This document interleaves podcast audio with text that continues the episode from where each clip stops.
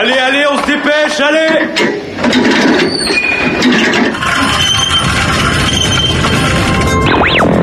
Vie étudiante et associative, c'est la grande voile. Politique, société, Il y a pas de voile, abruti. Culture. Immersion dans 10 secondes. Et même du sport. Four forward. Four forward. Drift into the right level. Tout le monde est à son poste? Du lundi au jeudi, le sous-marin, la quasi quotidienne d'infos de Radio Campus Angers. Bonsoir à toutes et à tous et bienvenue dans le sous-marin sur le 103 FM. On est reparti pendant presque une heure pour parler de l'actualité locale et ce soir dans une première partie d'émission, c'est Étienne Vallès que nous recevons qui fait partie de l'association Black Up qui organise deux événements au cours de ce mois. Léo euh, lui en parlera dans quelques instants. Enfin, dans une seconde partie d'émission, c'est euh, Léa, euh, Léa, c'est Sarah, on n'a même pas de Léa, c'est Sarah qui s'est occupée d'interviewer Thomas Von Jazzman bien connu qui sera en concert euh, du côté de Trélazé ce vendredi. C'est bien ça, Sarah? C'est exactement ça. Ça sera donc pour la deuxième partie de cette émission. Et en attendant, je vous propose de retrouver euh, Léo et Étienne derrière nos micros.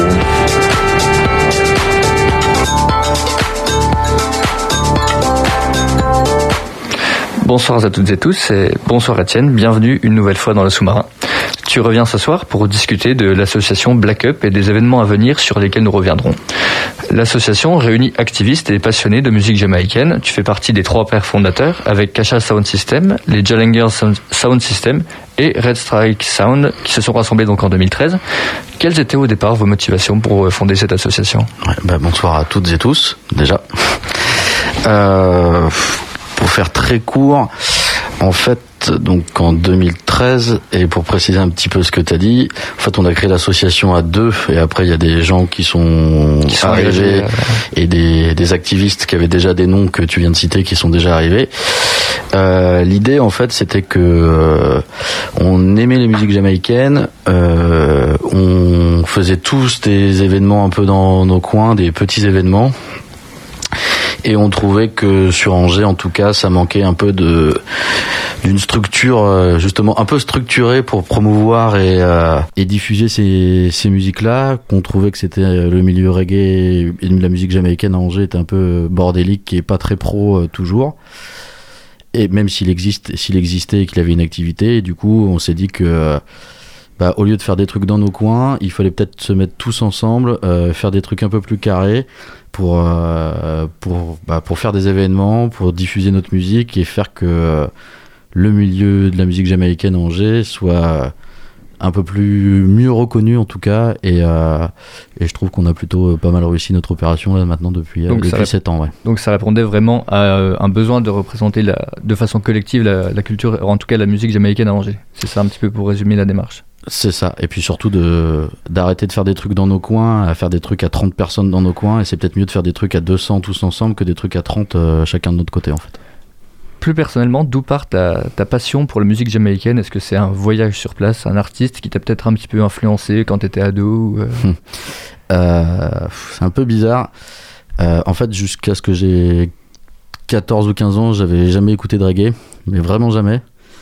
Et un jour, euh, c'était à Angers, je devais être en troisième, je crois, et je suis allé acheter des pompes à Universal Jackson, où à l'époque, euh, il y avait Marcus qui travaillait là-bas.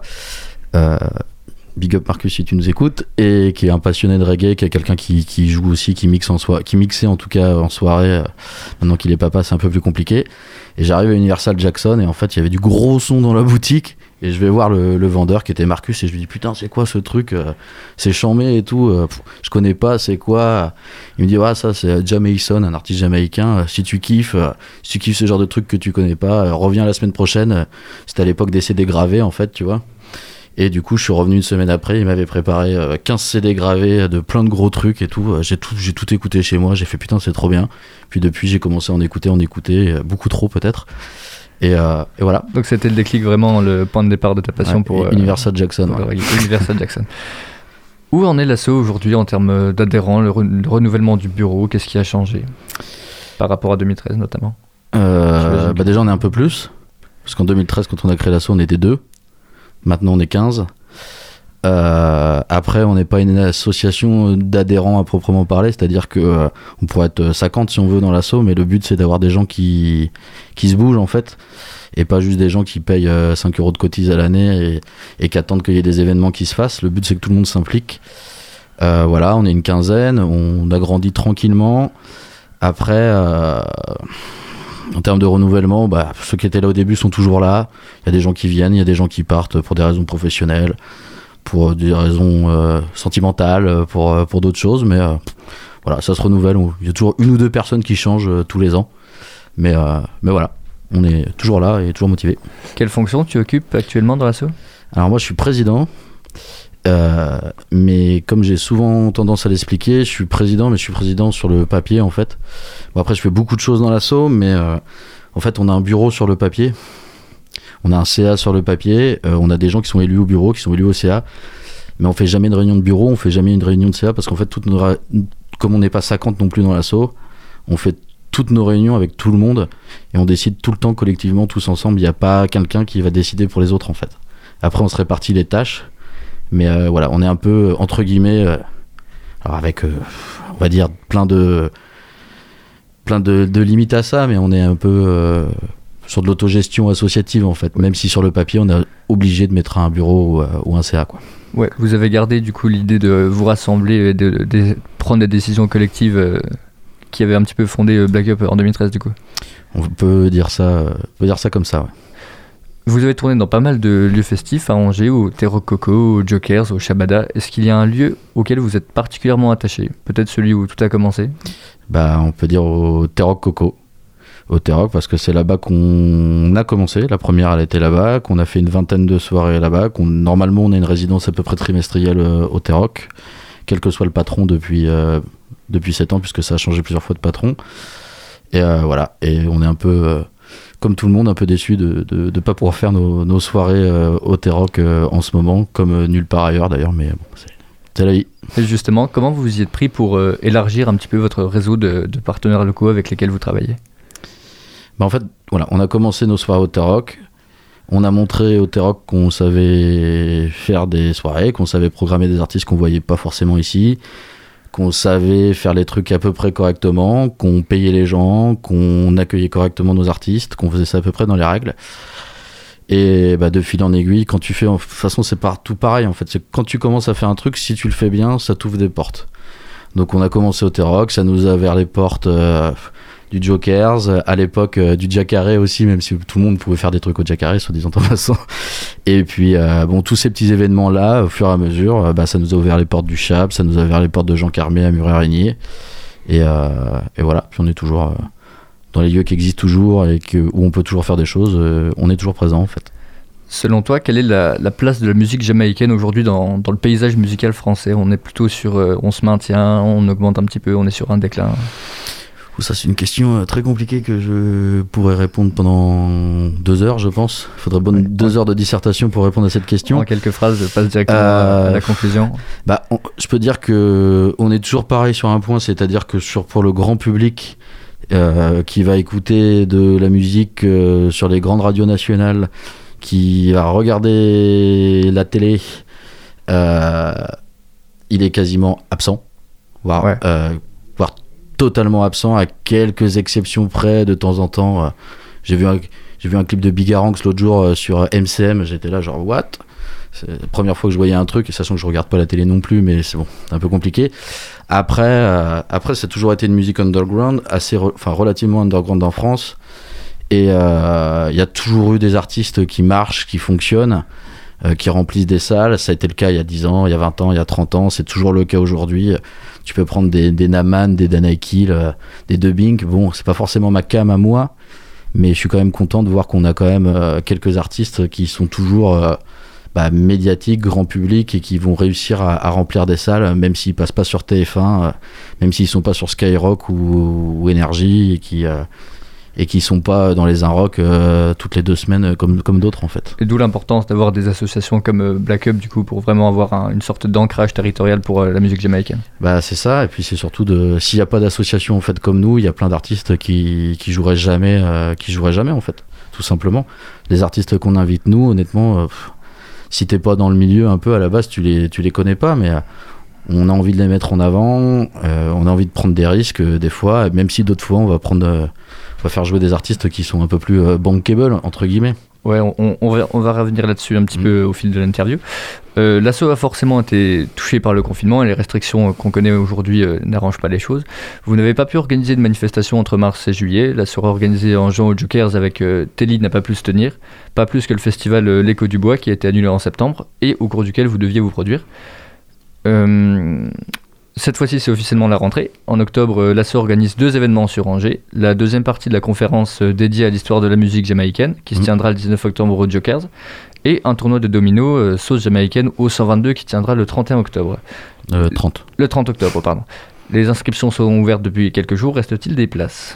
Euh, pour le Jokers, qui est donc lundi, la deuxième conférence de, la deuxième partie de la conférence sur l'histoire de la musique jamaïcaine, il reste quelques places. Je crois qu'il y en a des, il y a que 30 places avec la configuration assise en ce moment au Jokers. Je crois qu'il reste 10 places, donc il faut se dépêcher pour ceux qui veulent une place. Pour le tournoi de domino, il y a 36 places maximum. Euh, et bon là, il y a largement de la place encore euh, pour le, pour le tournoi de domino.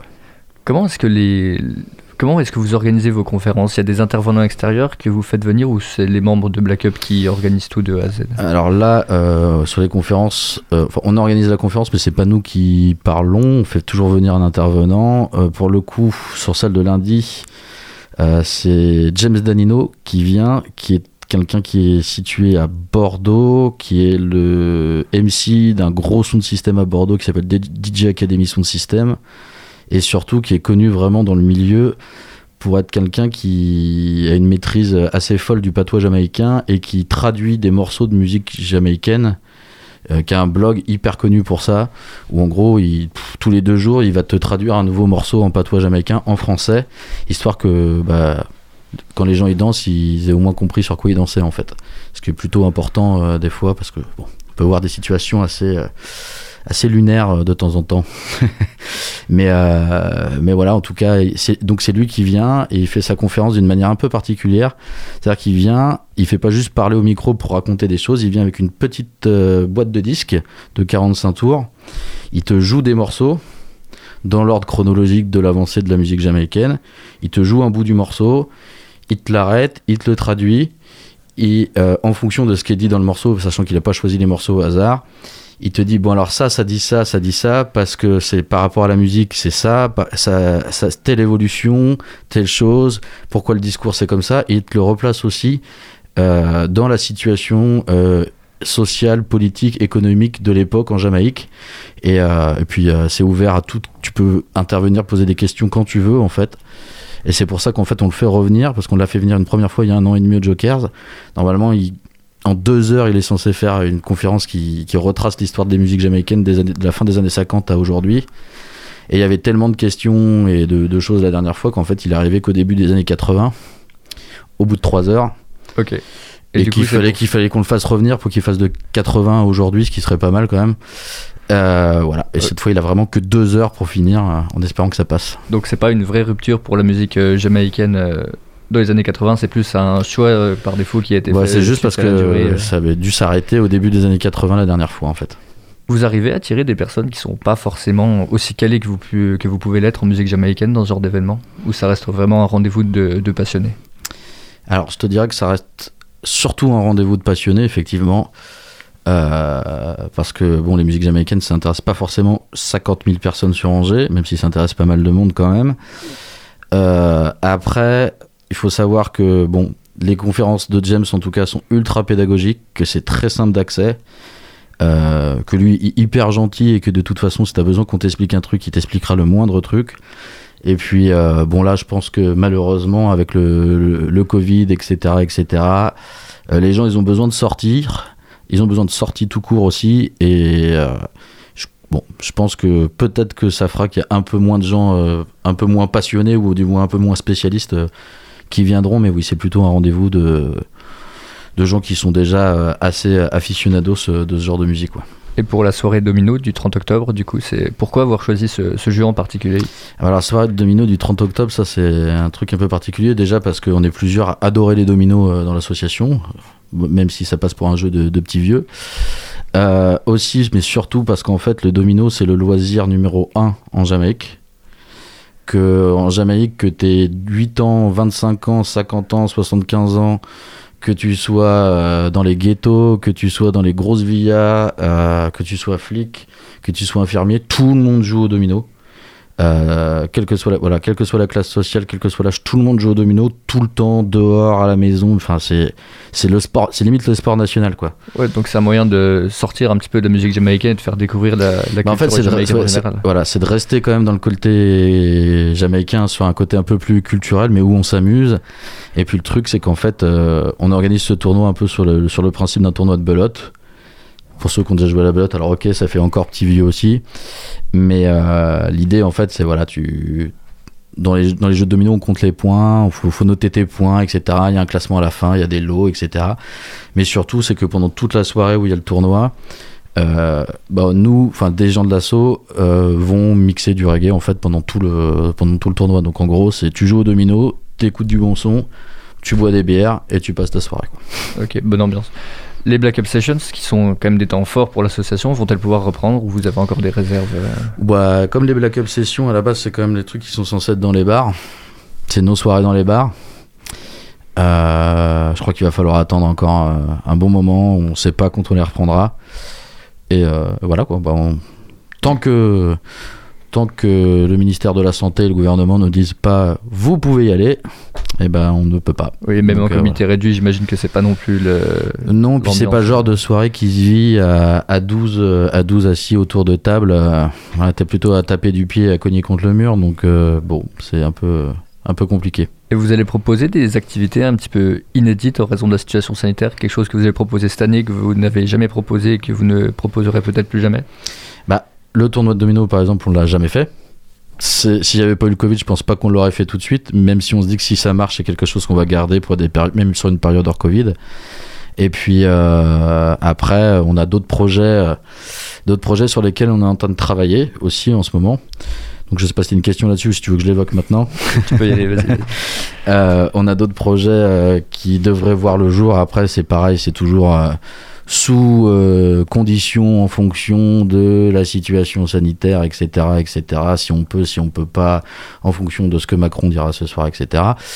Euh, maintenant, par exemple, on travaille sur euh, une masterclass, un workshop autour du dub pour la fin novembre. Voilà, donc une journée de 10 heures avec une grosse pointure du dub européen où tu apprends à composer de la musique, à mixer de la musique façon dub avec plein d'effets où tu repars avec ton propre, ton propre travail. Euh, voilà, on espère caler ça pour la fin novembre.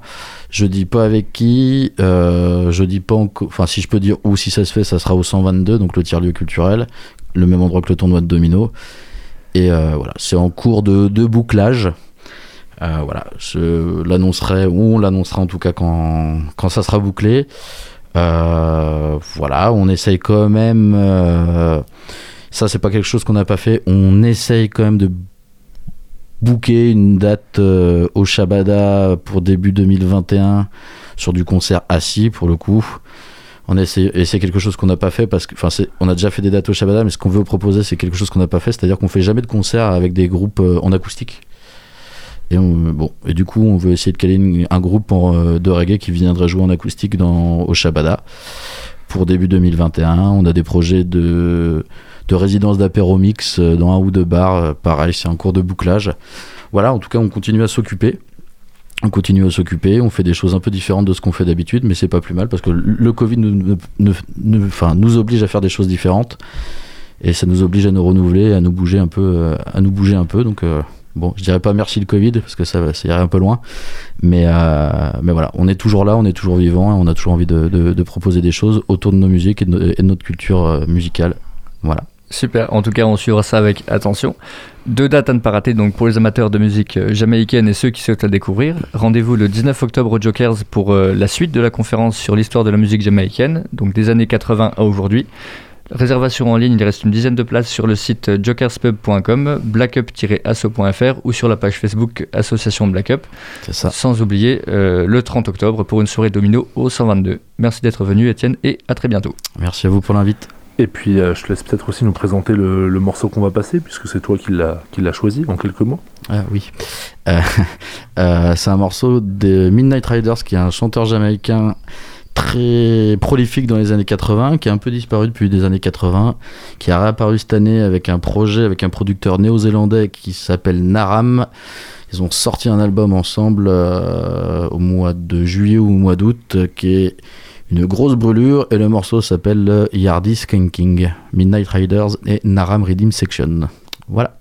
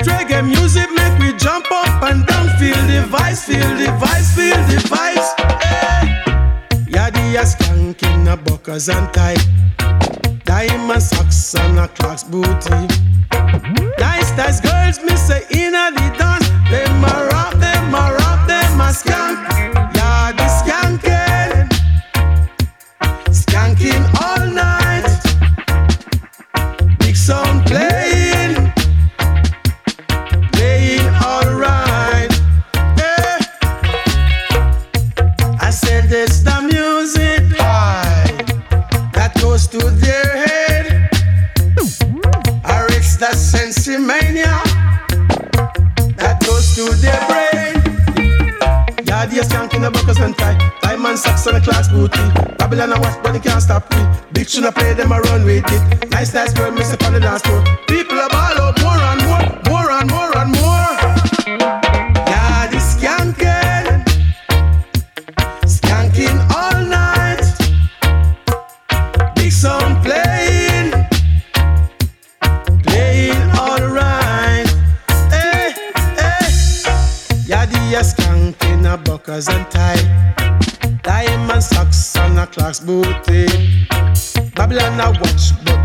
stop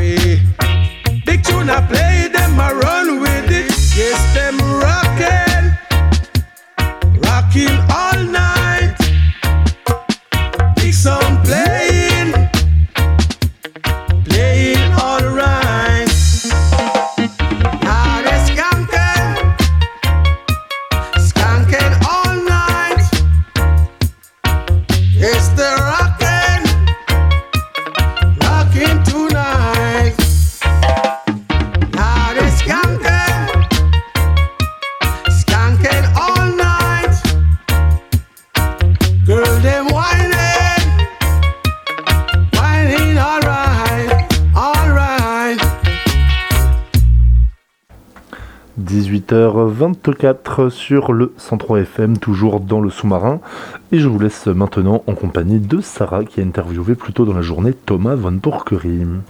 On le reconnaît parfois à sa barbe, mais surtout à son implacable énergie, énergie qui transperce et qui parcourt bien des univers. Deux fois victoire du jazz en 2014 et 2017, vous l'avez peut-être déjà entendu avec Supersonic ou Viking. Il a également collaboré avec Jana ou encore Metronomy. Mais aujourd'hui, il revient avec un nouveau défi, Von Porquerie, un projet solo et plus pop que jamais. Projet qu'il devait présenter sur scène en mars 2020 dans le cadre du régional Tour de l'Europa Jazz, entre autres à Trélazé. Et c'est finalement ce vendredi 16 octobre qu'il rencontrera le public du théâtre de l'Avant-Scène. You gotta give me your soul, you gotta give me your heart. You gotta give me your pain, gotta give me your smile. You gotta give me your eyes, gotta give me your arms. Bonjour Thomas, merci d'être là. Ben, merci à vous Sarah. Il n'est pas possible et même inutile de te mettre dans une catégorie précise. Alors avant de parler de ton EP et de ton parcours musical, je propose un petit retour en arrière pour cerner où tout a commencé. Si je te dis squat plus euh, Montmartre, tu réponds quoi? Ah, je te dis euh, les falaises. Falaises Ben ouais, ouais, ouais, c'est l'endroit où on, où on a commencé avec toute ma bande de copains, avec Laurent Barden, avec euh, David Aknin, Sylvain Daniel. euh, Il y avait voilà plein, plein, plein de musiciens de, toute notre bande, et on avait un squat euh, en plein Paris, en plein cœur de Montmartre. C'était un immeuble euh, magnifique. Tu as, commencé très jeune. Comment, euh, comment le monde de la musique t'a, accueilli au départ en fait Est-ce que tu as réussi justement à rapidement trouver ta place et, en vivre en fait Bah écoute, j'ai eu beaucoup de chance, euh, c'est d'être engagé alors que j'étais encore étudiant au conservatoire dans l'orchestre national de jazz. Donc euh, voilà, je suis passé de, de, la vie de squatter chez mes potes et à droite à gauche à euh, avoir un salaire tout à fait décent tous les mois puisque c'est un superbe orchestre euh, qui payait très bien. Oui, parce que ça, aujourd'hui, j'ai l'impression qu'aujourd'hui, c'est, plus compliqué. En fait, c'était un coup de chance. Enfin, non, pas que de la chance, mais. Si, si, bah, pour moi, je pense que c'était un coup de chance énorme. Alors après, on va dire qu'on provoque toujours la chance, évidemment, mais, mais euh, voilà, je trouve, je- je- j'ai, j'ai conscience qu'aujourd'hui encore, j'ai en tout cas l'immense chance de faire mon métier et je touche du bois en disant ça. C'est vraiment une grande chance. On touche du bois aussi. Euh, bien qu'éclectique, on te connaît notamment comme un grand jazzman. T'as même consacré un album à Sandra, Play Sandra avec Supersonic, meilleur album de l'année aux victoires du Jazz 2014. Euh, c'est un genre musical qui, encore plus que les autres, puise ses ressources dans d'autres styles. Comment est-ce que t'es tombé dans le jazz et euh, as-tu, comme lui, exploré d'autres d'autres univers avant de t'y lancer? Alors, je suis tombé dans le jazz. euh, Écoute, parce que mon père écoutait beaucoup de jazz. euh, euh, je réfléchis à, tout ça. J'en ai toujours écouté en fait. Toujours, ça a toujours fait partie de ma vie, mais au sens plus large, la musique. J'écoutais aussi beaucoup de chansons françaises. euh, le rock est venu après, donc j'ai vraiment commencé par le jazz et la chanson française euh, toute mon adolescence. En fait, j'étais pas du tout un un, un rocker où j'écoutais pas du tout Nirvana à l'époque euh, comme j'étais pas du tout du tout grunge quoi j'étais vraiment un rebelle en fait j'étais un, un, un, un- un vrai bâtard au sens propre du terme Et euh, bah, quand on regarde tes lives en fait sur scène avec, euh, avec Supersonic par exemple, ce qui est frappant c'est la, sincérité et le naturel avec lesquels vous vous assemblez. Il y a, une réelle euh, osmose. Est-ce que tu as appréhendé de te lancer dans un projet euh, plus solo, même si évidemment tu es accompagné? Euh, non, pas du tout, parce que encore comme tu le dis, les gens avec qui je joue, Sylvain Daniel à la basse et David Akna à, à la batterie, m'accompagnent dans mon projet Von Pourquerie. C'est mes chansons en fait. C'est Von Pourquerie, c'est pas c'est mon nom de chanteur. Et j'ai toujours eu un groupe de plutôt rock et un groupe plutôt jazz depuis assez longtemps.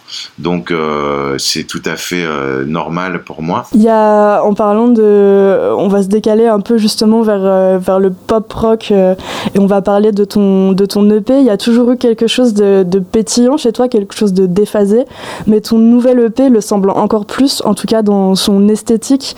Euh, J'ai regardé les clips de Starlight et de All the Love, ils sont très colorés, complètement décalés. L'univers sonore euh, et visuel, c'est tout simplement pop. Est-ce que tu peux nous, parler de cet EP et de l'envie qui a été à la base de ce projet? Ben en fait cette EP qui devait sortir au mois de mai et ensuite euh, à cause du Covid fin septembre et qui a finalement tout bonnement été annulé. Donc on a sorti que deux singles de cette EP que tu as cité Starlight et All the Love. Et euh, donc là on est en préparation de l'album qui va sortir au début 2021. J'ai évoqué ta passion pour, euh, pour Sonra tout à l'heure. Quelles influences se promènent dans ton nouvel EP Oh, euh, bah toujours, euh, toujours, toujours les mêmes. hein, euh, on mélange tout après, et puis c'est juste le vocabulaire qui change. Là, c'est vraiment de la chanson. Donc, euh, bah, je peux citer Nina Simone, Ella Fitzgerald, euh, les Flaming Lips, euh, les Doors, Frank Sinatra, euh, Frank Ocean, euh, euh, Jana Dead, euh, Afex Twin, John Coltrane, Sun Ra. Je pourrais t'en citer long comme le bras. Au-delà, au-delà de la musique, tu es aussi acteur. Dans Il est des nôtres de Jean-Christophe Maurice, tu interprètes un homme qui refuse tout simplement la société. Tu interprètes aussi, par exemple, Georges dans La loi de la jungle d'Antonin pardon, Avec en tête d'affiche euh, Vima Laponce et Vincent McCain. Il est presque inutile du coup de, de préciser que ce film est décalé. En résumé, malgré ta polyvalence, tous tes projets, on peut dire qu'ils se rejoignent euh, en un point. Comment est-ce que tu expliques ce naturel que tu as à t'éloigner de la norme entre gros gros guillemets? Euh, ben, j'ai absolument pas conscience de ça du tout quoi. C'est c'est c'est pas moi qui me mets hors norme. hein. C'est toujours le c'est toujours le c'est une question de point de vue. Euh, moi heureusement que je passe pas mes journées à me regarder à savoir si je fais de la norme ou pas de la norme. Sinon je, je ferais rien je pense comme tout le monde. hein.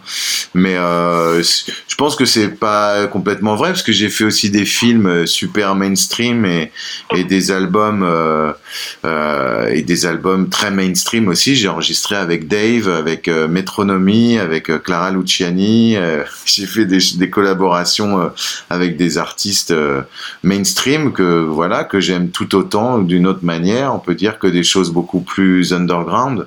Voilà, mais en tout cas, c'est vrai que j'aime j'aime j'aime beaucoup de choses. C'est La Fontaine qui disait même beauté tant soit exquise, rassasie et saoule à la fin. Il me faut d'un autre pain. Diversité, c'est ma devise. Et j'ai lu ces vers quand j'étais ado, et je pense que ça m'a fait beaucoup de bien parce que j'aimais déjà énormément de choses. Et parfois, on me le reprochait. Alors, on me le reproche moi aujourd'hui, mais on me disait, mais tu fais trop de choses, il faut que tu te concentres sur un truc. Et je suis toujours aussi boulimique de, de musique et de, et de rencontres et de, et voilà, et de, et de vie, quoi. On est là pour, euh, pour en profiter, tu crois pas? Bah si carrément et c'est ça qui te permet de, faire autant de projets. T'es également euh, justement on parle du fait que tu fais beaucoup de choses. T'es également compositeur de musique de film. Euh, T'as composé par exemple euh, l'unique musique pardon originale du film La loi de la jungle. On reste avec euh, Antonin euh, Perret-Jadco. T'as aussi d'ailleurs travaillé sur La fille du 14 juillet.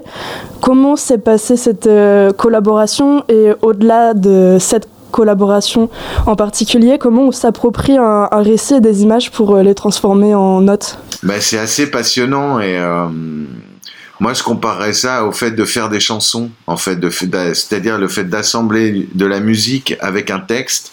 C'est-à-dire tu peux avoir une musique sublime et un texte sublime et faire une chanson toute pourrie. C'est même, euh, ça arrive souvent en ce qui me concerne, mais ça arrive souvent, je pense à plein de gens. C'est hyper difficile. Euh, voilà, c'est vraiment une, alchimie très particulière, quoi, à trouver entre ces deux univers. Et au cinéma, faire une musique de film, tu peux avoir un, un film extraordinaire et une musique extraordinaire et faire euh, que ça, ça devienne, ça s'annule et que ce soit complètement nul. Ou au contraire, de faire que ça, ça, ça explose, mais des fois ça explose trop. Enfin, c'est vraiment un équilibre hyper ténu et fragile à trouver.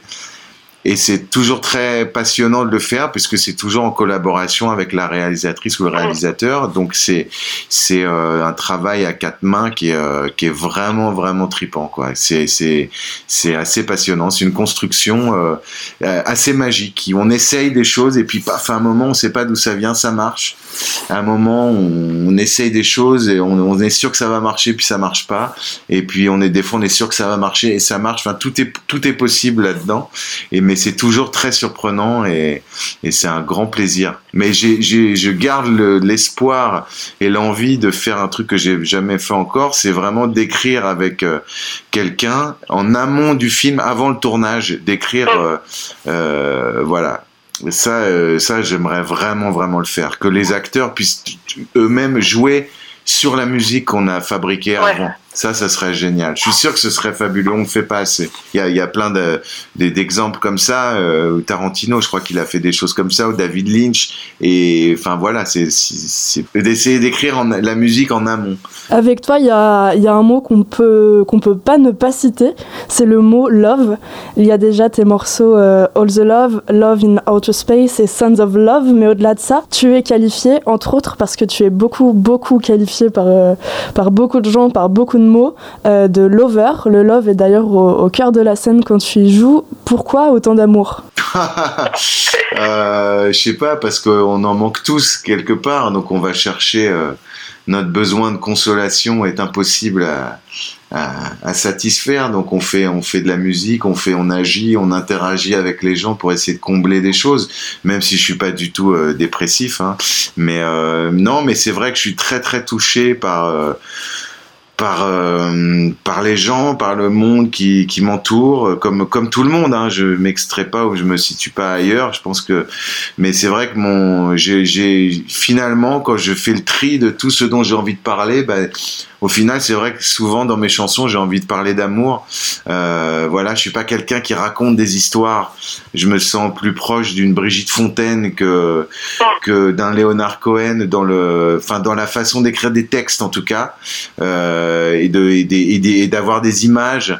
Euh, je sais pas du coup, euh, du coup c'est vrai que souvent je ramène tout ça à, à la chose ultime qui est euh, euh, qui, est, qui, est, qui est la chose qu'on appelle l'amour, mais c'est un truc un peu, un peu, un peu, un peu global qui parle de la vie en général, quoi. C'est vrai que j'aime ce mot-là. Je sais pas, on peut en parler des heures. Je préfère parler de ça que parler d'autres choses euh, très souvent, quoi. Voilà. Et justement, euh, dans une interview, tu dis Je trouve la vie si belle à chaque fois que je me réveille. Est-ce que finalement, cette phrase ne peut pas résumer à elle seule tout ton travail euh, artistique? Euh, je sais pas quand je devais dire ça à un moment où j'étais très heureux. C'est C'était en 2017, je précise. Euh, non, non, mais oui. je- en fait, c'est- tellement incroyable. Enfin, je veux dire, quand on réfléchit un peu et qu'on essaie de se donner du, du libre ar- arbitre et de se pardonner de soi-même, euh, de, et d'essayer d'avancer soi-même sur, euh, essayer de se libérer un peu de de tout ce qui nous ce qui nous encombre et ce qui nous fait peur. Et Dieu sait que c'est difficile et j'y arrive pas du tout vraiment. Mais euh, quand on y arrive, c'est vrai que la vie est incroyablement, extraordinairement incompréhensible et donc sublime. C'est c'est assez euh, merveilleux des, je sais pas, de regarder, euh, de regarder la nature, de regarder juste le ciel, de, de respirer. quand on y fait attention, c'est en fait on a déjà tout, quoi. on est déjà comblé et on vient souvent s'en se, se, se polluer la vie euh, soi-même euh, avec euh, des considérations qui, qui n'existent pas en fait. Et, Mais justement, sur, sur, sur ces belles pensées, est-ce que tu veux dire un petit mot au public de Trélazé qui sera là vendredi? Bah, je leur dis venez venez masquer mais venez le cœur nu et le et le et venez le- l'esprit euh, libre. Et euh, et voilà. Et je pense que c'est juste un mauvais moment à passer. Tous ces concerts euh, un petit peu euh, qui ont l'air un petit peu euh, d'être euh, d'être figés derrière des derrière des masques.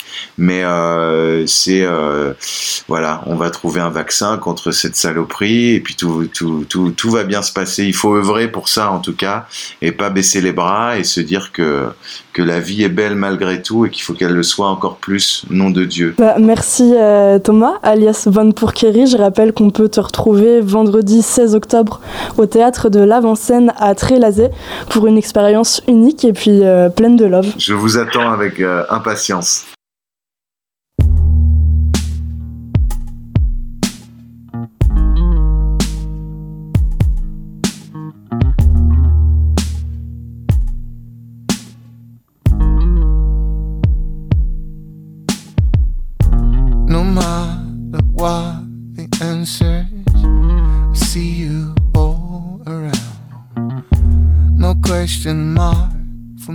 I'm falling on the ground. The grass is soft and softer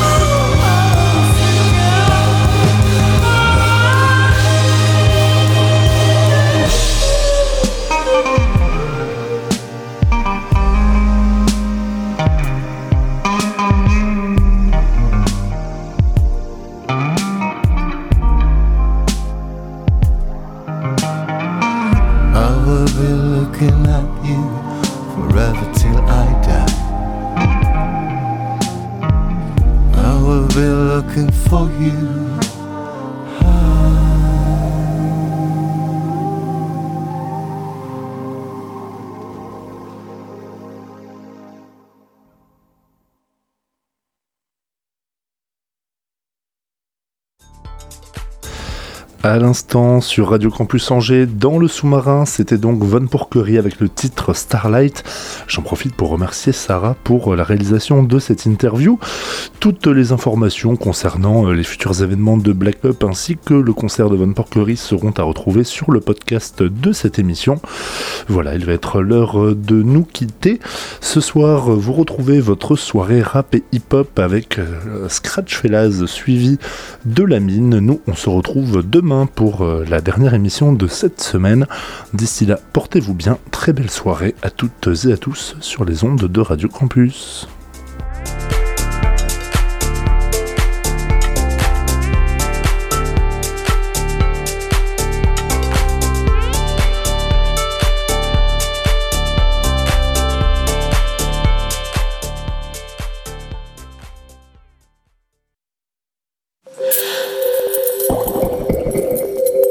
Éclectique et passionné.